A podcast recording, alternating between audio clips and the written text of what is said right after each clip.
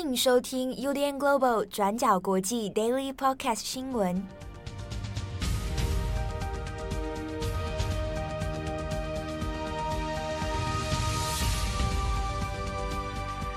Hello，大家好，欢迎收听 UDN Global 转角国际 Daily Podcast 新闻。我是编辑七号，我是编辑惠仪。今天是二零二一年五月十七日，星期一。好的，今天是我跟慧仪的远端连线，啊、有没有很？好不习惯哦。对，你是不是习惯旁边要坐一个人，你才感觉好像有在录 daily？因为之前就是好像在跟别人对谈，但我现在就对着那个荧幕，然后看着一堆音波。啊，真的哈、哦、啊，这个没关系哈，我们要学会如何跟自己相处。说得好。好，那今天十七号星期一，我们还更新几则重大国际新闻哦。首先，第一条，我们还是来看一下以色列跟巴勒斯坦的状况。哎，对，就是我们过去一周呢，其实都有持续在跟大家更新关于以色列跟巴勒斯坦的新闻。那么就在刚刚过去的周末，星期六跟星期日，以色列跟巴勒斯坦的冲突呢是又再度升级了。那我们这边就跟大家整理一下过去的星期六跟星期日到底发生了什么事情。那在星期六五月十五号的时候，在加萨西部的一个难民营呢，就遭到了以色列空袭。那当中，其中一个家庭的十位成员都在这个空袭里面遇难。那家庭的幸存者是一个只有五个月大的婴儿，以及当时候不在难民营里的这个婴儿的父亲。那当中呢，婴儿的母亲啊、兄弟姐妹啊，全部都遇难身亡了。那这个婴儿的父亲就说，在空袭发生的当下，其实难民营里面根本就没有任何的火箭弹，那只有妇女跟儿童在庆祝开斋节。所以，到底为什么难民营也要遭遇空袭，遭遇这样子的一个惩罚？所以过去一周接连下来，可以看到说有很多无辜的儿童啊，或者是妇女啊，或者是当地人受害。这也是为什么巴勒斯坦的外交部长在星期日十六号的时候就指控以色列，就指控以色列说他们在加沙的地带犯下了战争罪，并且也敦促联合国安理会去施压以色列。不过呢，以色列这边是反击的。以色列就说，巴勒斯坦呢，在星期六从加沙地带一共发射了两百七十八枚的火箭弹，那其中有几十枚的火箭弹是被以色列的铁穹防御系统拦截下来了，但是这依然是导致说以色列南部的几个城市被击中了。那不过呢，在星期六最为外界所震惊的一件事情是。以色列空袭了加沙的一座建筑物，那当中呢，这个建筑物就是美联社跟半岛电视台的一个基地的一个办公室。那面对呢自己的办公室被空袭，美联社跟半岛电视台都表示非常震惊。美联社就说是很幸好，当时候空袭发生的时候，美联社的记者跟工作人员都来得及逃命。那另一边，半岛电视台就表示，这显然是以色列想要在加沙地区呢散布毁灭以及死亡的恐惧，也要让在现场记录报道的媒体噤声。但半岛电视台就说这是绝对不可能的事情，他们就是会持续报道这样。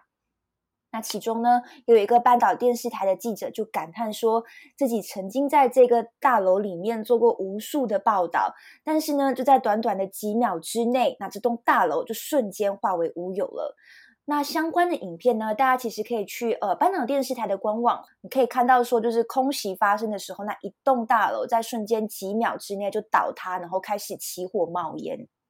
那针对说为什么要呃空袭美联社跟半岛电视台的办公楼，根据以色列官方的说法是说，他们说哈马斯的恐怖组织呢是已经躲进了这些媒体的办公室里面，所以他们就要炸毁这栋大楼。但是不管是美联社还是半岛电视台都说，以色列官方并没有拿出任何证据说哈马斯恐怖分子就在这栋大楼里。那相关的冲突来到了星期日五月十六号的时候，也没有减缓，反而是变得更加严重的。如果根据在加萨的巴勒斯坦官员的说法呢，星期日是自以巴冲突过去一周以来最严重致命的一天。所以巴勒斯坦官员就说，在星期日当天呢，至少有四十个人，包括小孩，都死于以色列的空袭之下。以色列在星期日的时候呢，就空袭加沙走廊一个非常繁忙的街道，然后造成三座建筑物倒塌以及数十人死亡等等。不过巴勒斯坦呢，哈马斯这边在星期日也是持续空袭以色列南部跟中部的城市。以色列军方就说，这是在过去一周里面，以色列的领土上面聚集了最多火箭弹的一次。不过呢，我们相较起哈马斯的攻击，目前以色列官方这边并没有记录到任何在星期日当天的伤亡报道。主要是因为当空袭警报响起的时候，大部分的以色列人都逃到了可以安全庇护的地方。但是，相较于在加沙地带的巴勒斯坦人呢，他们虽然跟以色列人一样，也是在寻找就是庇护的地方，但是因为加沙地带人口非常稠密，资源相较起来也比较少，所以当地许多人呢，在空袭发生的时候都是无处可逃的。那这边我们也跟大家更新一下死亡的统计数字。根据美联社的统计，在过去一周的以巴冲突里面，在以色列。以数百次的频率空袭加沙一带之后呢，已经造成至少一百八十八名的巴勒斯坦人丧生，当中的死者里面也包括了儿童跟妇女。那另一边，就在哈马斯对以色列发动至少三千次的空袭之后，以色列境内呢是有八人死亡的，当中有包括五岁的男童以及一位士兵。我们如果从上述的这个伤亡的数字来看，其实也可以看到说，以色列跟巴勒斯坦之间武力是处在一个呃相当不对等的状况。以色列呢是拥有绝对的军事优势的。那以巴冲突为什么这一次又会在就是持续升级？为什么又会再发生？那背后其实牵扯了就是上千年的一个历史因素。我们如果要在 Daily 上面跟大家呃说清楚，也是比较困难的。建议大家说，如果想要更了解这一次冲突发生的原因跟近因，可以去参考转角国际的官网上面。我们过去一周都有持续在跟大家做更新以及背景脉络的解释。好，最后也可以跟大家更新的一点是呢。就在以巴冲突发生的一周以来，正在世界的各个城市，包括伦敦、纽约、巴黎等等这些城市境内，都有人出来，就是声援巴勒斯坦人，然后抗议以色列。那这边可以特别跟大家补充的是，东协国家在以穆斯林为主的东协国家，包括印尼、汶莱跟马来西亚，在星期日，也就是十六号的时候。就发布了联合声明，要求联合国采取紧急的行动，以确保巴勒斯坦人的安全。嗯，这边跟大家补充一个小小的，算是冷知识吗？不知道大家知不知道，马来西亚的护照，就是在马来西亚的护照的首页呢，其实就有一行字是去注明说，诶，这个护照，这个马来西亚的护照是可以去世界各国，就是可可以去任何地方，除了以色列。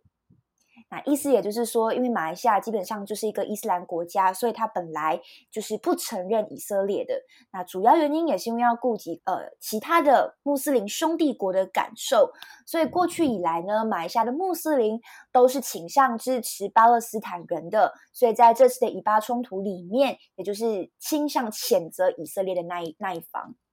好，下一则我们来看一下日本的新闻。呃，日本从今天十七号开始呢，要准备开始进行全国规模的这个疫苗接种哦。不过呢，以现阶段来说，它现在是以首都圈的呃关东这边是以东京都为首，那关西这边是以大阪为中心，来分别来做这样的疫苗接种。好，那这个事情其实从去年二零二零年十二月的时候就已经开始在炒，到底日本的接种情况的进度表如何？那因为日本本身就是疫情比较相对严重的国家哦，那对比于其他像美国、英国，好，那几个比较也是呃所谓的先进国家，然后同时疫情也严重的状况之下，日本的接种速度其实是慢很多的。那在日本的社会舆论里面，其实也吵了快要半年之久哦。好，那一直到今天才正式的要准备施行。不过从十七号开始，也就是今天开始呢，所进行的是疫苗接种的预约啊。现在还是预约而已，还没有办法说完全的大规模说，哎，你马上就可以来施打。那政府的进度表里面呢，是说可以的话是在七月底之前哦，能够让中高龄的这个优先的人口呢，能够全部都接种完毕哦。好，但是现阶段来讲，还是有一些障碍存在。首先，我们先来跟进一下，先讲一下这个预约系统疫苗的这个状况是怎么处理。那日本现在做的呢，是它现阶段是你要预约疫苗的话，只能透过网络的形式哦。它个别都有开了一个专门的网页来进行哈，那就分成东京都这边一个网页，那大阪这边一个网页。那还有透过，因为这一次疫苗接种的作业流程其实是跟这个自卫队防卫省来合作的，所以呢，同时自卫队这边也有开设一个这个所谓自卫队大规模接种中心的一个网页，以及他们的官方 LINE 啊，所以我要预约的时候呢，是透过这样的上网方式以及 LINE 的形式才可以来预约接种。现阶段是不接受任何电话预约的，所以在日本的社会里面也在讨论，那有一些可能你你的目标如果第一优先是长辈的话。长辈如果他在网络使用方面比较相对没有办法适应的时候，那要怎么办？对，你又不能用电话预约，好，那要怎么办呢？要等到二十一号之后，官方才会开一个这个电话咨询的窗口来教你怎么预约。所以整体上，它中间配套措施里面有几个地方是让人觉得好像不是那么的完全哦。好，那接下来呢是。呃，以从十七号开始，预计的是接下来一周里面会针对东京的二十三区啊，然后还有大阪市所有六十五岁以上的人为第一优先的人口哦。好，那以施打的量能来说呢，东京这边一天可以最大接种人数大约是在五千人左右，那大阪就是在两千五百人左右。那希望可以到最，如果把量能开到最大的话。东京的话，一天是可以达到一万人，大阪是五千人。好，那这样的以这样的速度来说呢，看可不可以拼在七月底之前哦，能够让大家都能够来接种。那它其实涉及的区域呢，呃，现阶段来说是在五月三十一号开始会扩散哦。以东京都来讲的话，就扩散到整个首都圈，包含埼玉县、千叶县、神奈川。那大阪这边话，也是扩散到京都。冰库等等这些地方，好，那用这样的形式，其实这两大区也就是现阶段日本疫情最严重的地方了。好，那这一个疫苗预约接种呢，也不分本国或外国啊。如果你是住在日本的外国人的话，你同样用同样的形式去做预约哦。但打不打得到，这个还得要看一下哦，因为现阶段，诶，今天早上。来询问住在东京的朋友，他的状况是恐怕要等到八月他才打得到啊！现在还就还不知道状况是如何。那以日本现在的疫情确诊数字来说呢，呃，我们更新是更新到十六号，也就是昨天哦。日本十六号的感染数字，全国确诊人数一天的确诊人数是五千两百四十五人。好，那因为重症然后要住院的人数呢，一天是五五千九百三十三人。那另外是已经出院的，则是五千两百七十人，其实都在五千人上下这样波动哦。那以东京都来说，东京本地的话呢，一天的感染数字就超过五百人了。好，那这个是日本的状况。那在此之下呢，日本现在民众的民调，啊，对于疫情还有对于政治的民调。现在是什么样的态度？那以对建议委内阁的支持率来说呢？现在的支持率是百分之四十三啊，那不支持率不支持率是百分之五十二啊。这个数字是今天五月十七号上午最新的统计数据哦，这是由产经新闻跟 F N F N N 电视新闻台来合作的一个民调。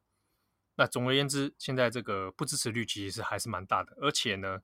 从三月以来，这样的趋势是越来越明显了。另外是大家对于政府、日本政府的防疫措施的评价啊，你是属于比较正面的评价呢，还是比较负面的？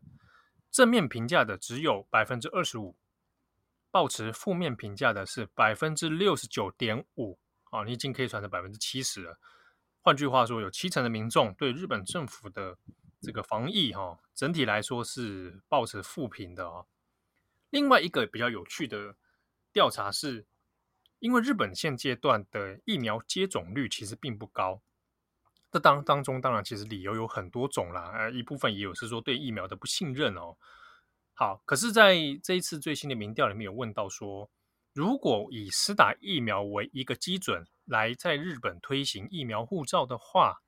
然后借此能够来恢复大家正常的经济活动，那你是赞成还是反对？赞成的人有六十二点七 percent，反对的是二十七点二。换句话说，超过六成也是希望赞成的啊，还是赞成这样的事情的，认为做疫苗护照很好。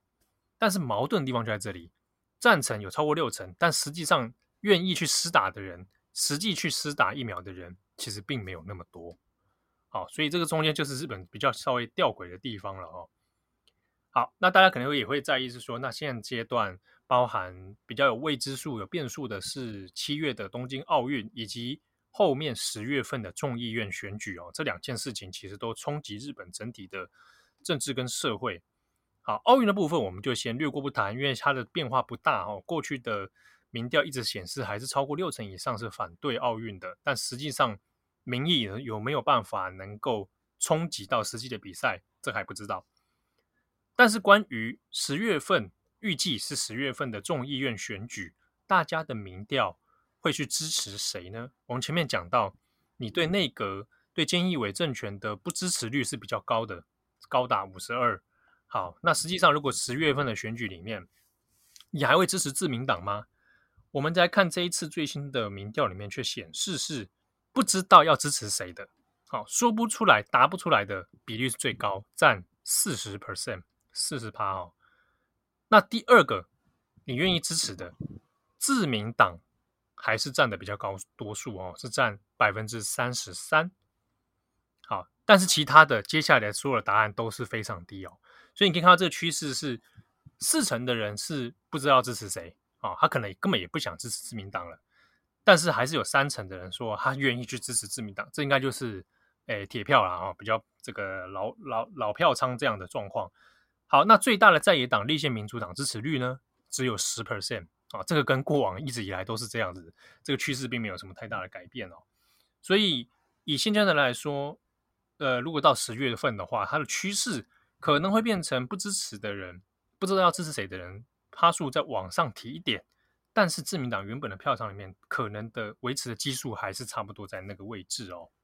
好，那以上这边是日本这一次疫情以及相关疫苗的状况。好，那连带的这边来讲一下，呃，我们前面有更新过，在上个礼拜更新过印度相关的。那这一周周末以来呢，其实在中国也有一些疫情方面的新闻。那以中国来说呢，十六日截至十六日的统计，也是出现了二十五个这个感染病例哦，其中五个是中国本土的哦，有三个在辽宁，两个在安徽，另外呢有二十例是境外移入哦。那中国现在也在追查相关的入境足迹到底是怎么一回事，尤其在意的是那个本土的案例怎么出来的啊？那相关的新闻后续中国也还会再做调查，至于透不透明？有没有办法知道一些细节？这个恐怕还还要再看看了哦。好，那最后我们来看一下，今天五月十七号是国际不再恐同日哦。对，国际不再恐同日，国际不要再恐惧同性恋。其实也不止同性恋啊，这个这个节日的设计其实是应该讲它是纪念日。嗯，它的设计是说包含同志、同性恋在内的性少数者。啊，所以包含跨性别啊，哦等等双性恋啊，各种各种性少数者在一起，哦，不要再恐惧这个事情。好，那这个是二零零六年的时候呢，在呃国际 LGBT 人权会议上面，啊，这个会议是当初是在加拿大召开的，啊，那就发布了一个宣言，啊，以五月十七号作为一个国际不再恐同日来当成一个纪念哦，那也象征着。象征着大家对于 LGBT 权益的一个进步象征，也是一个支持啦。对，那这之中我觉得有个蛮微妙的地方，就是今天上午在中国的微博还有微信都有相关的这个 hashtag 出现哦。哦，那哎，微博这个 hashtag 还一度冲上热门榜前十名哦。嗯，国际不再恐同日。那它之所以亮眼，在于因为中国是相对非常保守的。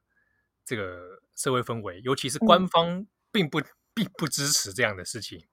嗯，好，那以往在中国也有发生过像，像呃很有名的一几个媒体，它可能是倡议 LGBT 的，也会面临到封号、封锁的问题。比如说之前那个《好奇心日报》，哦，对，他就是蛮有名，他就长期在做同志权益倡议，结果也是面临到被封锁、被禁言的这样状况。所以今天早上一度刷了很多微博的资讯的时候，还觉得还蛮有趣的啦。嗯，你让我想到说，马来西亚其实也是有类似的状况，像是有一些是穆斯林，但假设他是同性恋的话，他其实面临的不只是社会压力，还有来自可能宗教上面的一些、哦、的一些压力，那个压迫感是会更重的。跟包括之前马来西亚的前首相也有出来说，马来西亚就是没有同性恋，就是没有没有没有这件事情。但我觉得相关的这种权益跟这种运运动，都可能是你前进。你前进三步，但到时候会倒退五步。但重点是我们要一直努力，哦、慢慢慢慢让它变得更好，变得更友善，每一个人的一个社会环境。这样确实确实啊、哦，尤其是很多基本的人权的权益，嗯、呃，我们可能有时候觉得应该是理所当然。嗯，在有一些状态之下，对或者对某些族群而言，他是必须要花出很大的代价，才能够争取到跟一般人一样的平等的权利。对对啊，那你更不用说在像中国这样的。比较相对封锁的社会里面，对吧？那他他面临到的处境恐怕又是更煎熬的。是，对。好，那感谢大家的收听。那今天呃，我们在 Daily Podcast 上面呢，也会稍晚的时候，今天大概晚间下班时间吧，啊，我们也会出一个新的，因为我们现在正在做远端工作，嗯，啊，那我们会做一个简单的小单元，呃。叫做远端工作日志之类的，编辑的工作日志。对，那它是也会做一个陪伴性质，然后也是带有一点资讯分享哦。那由我们编辑的组合来跟大家来做讨论。那也请大家诶可以记得去收听。好，我是编辑七号，我是编辑会议，我们下次见，拜拜，拜拜。感谢你的收听，想知道更多详细资讯，请上网搜寻转角国际。